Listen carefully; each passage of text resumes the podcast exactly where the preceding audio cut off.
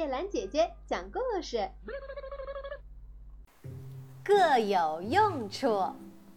猴子要到城里去看戏，松鼠知道了，对猴子说：“猴子，你带我一起去看戏好吗？”猴子说：“带你一起去看戏有什么好处呢？”松鼠说：“我认识戏院里的售票员。”我可以帮你买到更好的座位，太好了！猴子高兴地说：“好，你就跟我一起去看戏吧。”猴子要到城里去看戏，花猫知道了，对猴子说：“猴子，你带我一起去看戏好吗？”猴子说：“带你一起去看戏有什么好处呢？”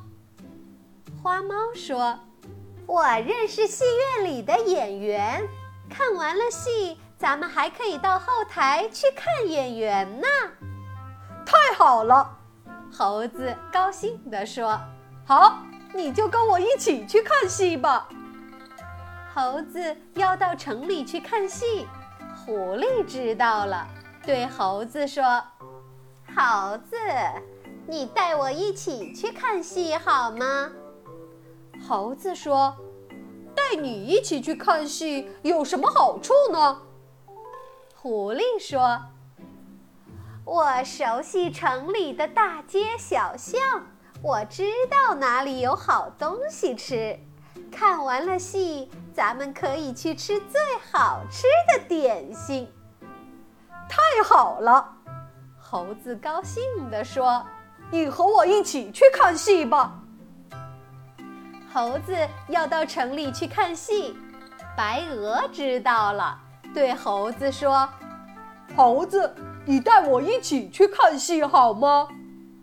猴子说：“带你一起去看戏有什么好处呢？”白鹅想了想说：“我我嗓子大。”哎，嗓子大有什么好用的？猴子摇着手说。不成，不成，我不能带你一起去看戏。傍晚，猴子带着松鼠、花猫和狐狸去看戏。他们乘着海獭的渡船过了大江，高高兴兴地往城里走去。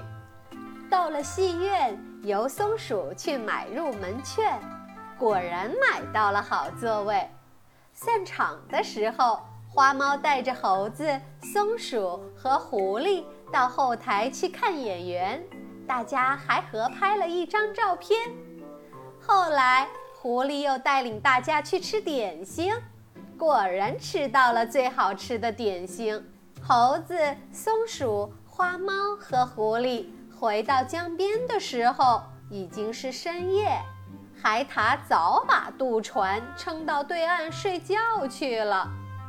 没有渡船是回不了家的，猴子大声喊道：“海獭，我们要过江，请把渡船撑过来。”猴子声音太小了，海獭听不见。